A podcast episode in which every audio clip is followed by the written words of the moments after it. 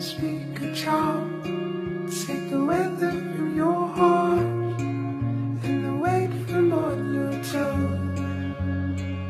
深入我心。各位晚上好，欢迎聆听本期《深入我心》，深入我心，用声音温暖你。我是麦麦。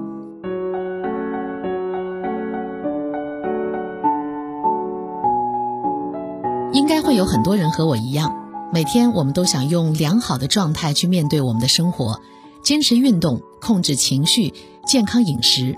但是不知道您是否也和我一样，总是坚持不了多长时间，加上几天班就被打回原形了。精力好不好，觉得累不累，是身体的一种感觉。那么这种感觉是由谁来控制呢？答案就是我们今天要讲的生物钟。生物钟的功能就是精力管理。比如有些人早晨六点准时起床，我们就会说是因为他的生物钟造成了他早晨准时醒来。可是你真的了解生物钟吗？今天和大家分享的这本书书名叫《我们为什么会觉得累》，说的就是我们身体当中的生物钟。这是一个工作日的早晨。女儿没精打采地从床上爬起来，去卫生间刷牙，正好碰到同样没精打采的爸爸。他们没有看对方一眼，连招呼都懒得打。与此同时，妈妈和弟弟已经在楼下的厨房吃早餐了。他们很有精神，弟弟正在欢快地跟妈妈说参观恐龙展览的事情。如果说这是一部电影的开场，你可能会认为。爸爸和女儿是不是遇到不开心的事情了呢？但是在时间生物学家的眼中，这个场景是再平常不过的了。它让我们看到一个基本事实：这个世界上存在不同时间类型的人，也就是拥有不同类型生物钟的人。最常见的时间类型有两种，第一种叫云雀型。早晨不用闹钟可以自然醒来，但是到了晚上，他们很早就困了，就像妈妈和弟弟一样。第二种叫猫头鹰型，他们很难早起，很爱熬夜，起得太早还会有起床气，就像爸爸和姐姐。那么，为什么会有不同的时间类型呢？刚才的场景已经向我们透露了信息：早晨，妈妈和弟弟很清醒。爸爸和姐姐很困，这说明人的时间类型和性别、年龄都没有关系。也许你会说，是因为意志力吧？意志力强的人坚持早起，保持良好的生活习惯。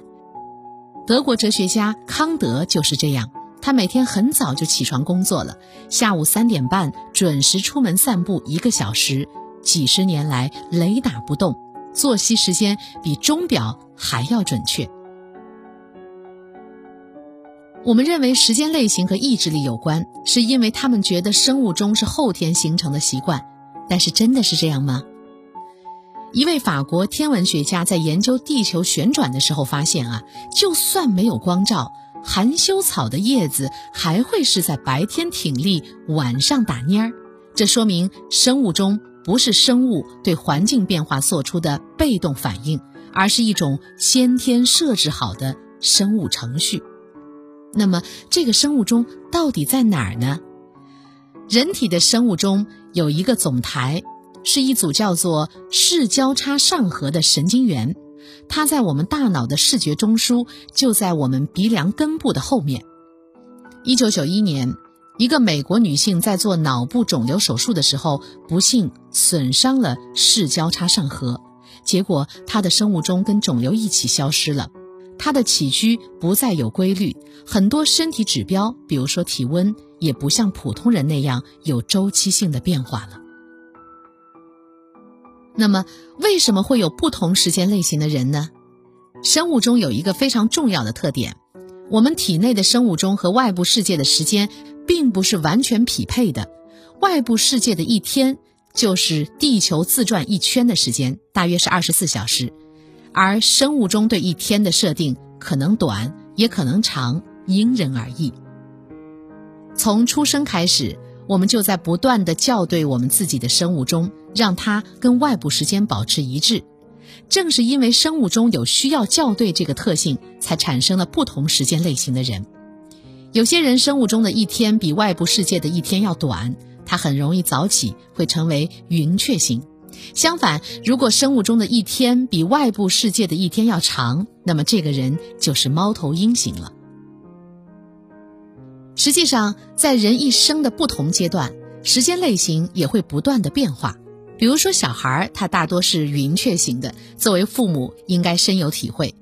伴随着我们长大，人的时间类型就会变晚，一般在二十岁左右达到最晚。这就是为什么青少年更加容易熬夜，也更加愿意熬夜。接下来，时间类型就会慢慢的变早，所以我们会觉得年龄越大越熬不了夜，而到了老年会醒得越来越早，睡的也会越来越少了。但是我们必须澄清的是，晚起的人不一定都是懒惰的人，而早起的人也不一定是生活太过无聊了。这样，我们就能够对不同的生活方式抱有更加宽容的态度。那么，对于我们来说，生物钟究竟有哪些用处呢？很简单，协同。向外，生物钟让身体和外部环境保持协同；向内，生物钟让身体内部的各种机能保持协同。向外的协同其实很简单，和春夏秋冬、温度、湿度、光照这些自然环境产生协同。比如说，有一种海藻叫多边蛇甲藻，它是一种单细胞生物，它的生活就非常的有规律。白天向海面游进行光合作用，获得能量；到了晚上，它们聚集在海底，因为这里有其他生物的尸体可以作为养料。这就是依据光照和重力这两个因素形成的生物钟。和其他生物相比，我们人类的生理条件真的不算太好。冬天我们需要供暖，天黑我们需要照明，在水中我们又无法呼吸。在亿万年的进化史上，人类能够生存下来，真的要感谢这些灵活的生物钟。但是，灵活的生物钟也会有坏处。它非常容易出错。我们来看一个实验：实验人员让一群人生活在地下室，见不到阳光，也见不到钟表，相当于是人为制造了一个让生物钟不受外界时间影响的环境。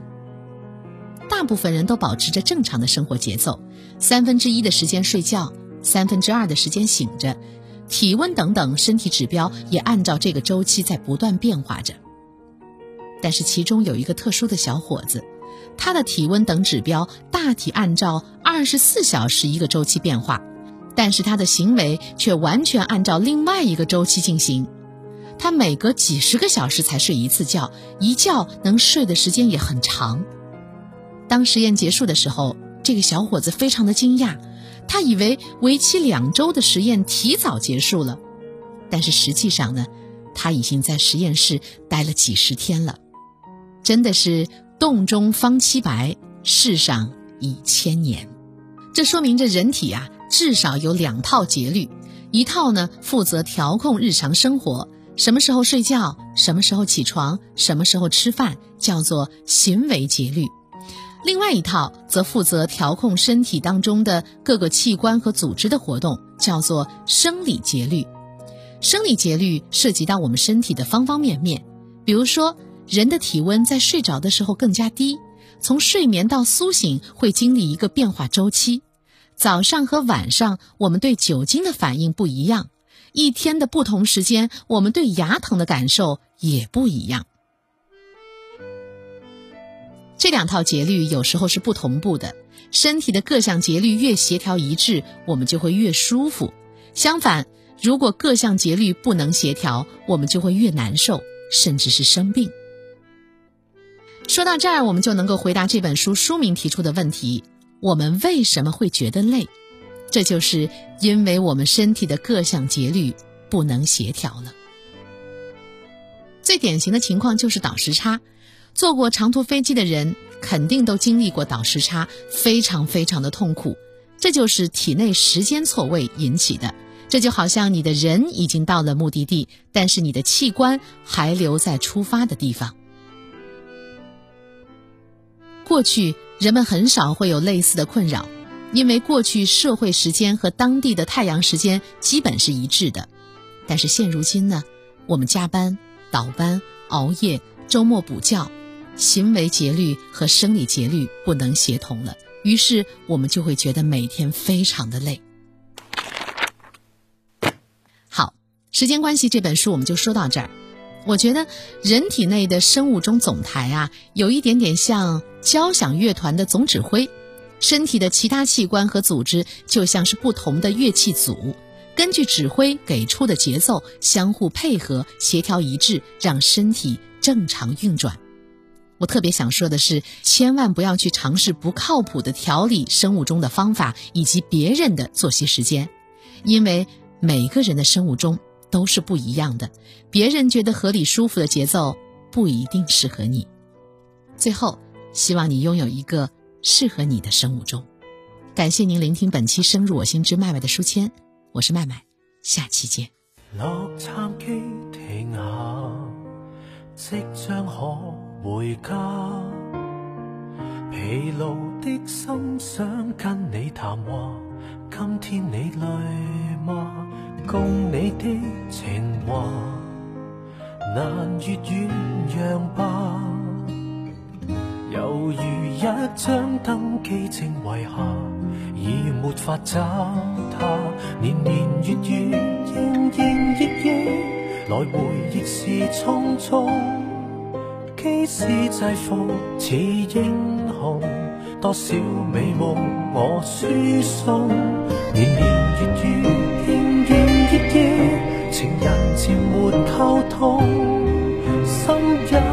着痛，冲过云上的暗涌。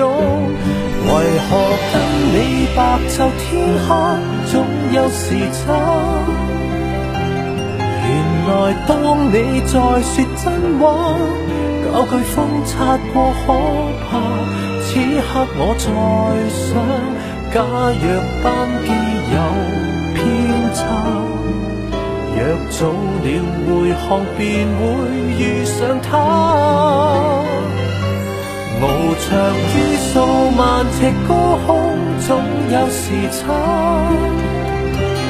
人墙倒困在驾驶舱，我或许变了哑巴，愿可用心灵感应吧。你可以避过他吗？外表美丽，却是陶成木马。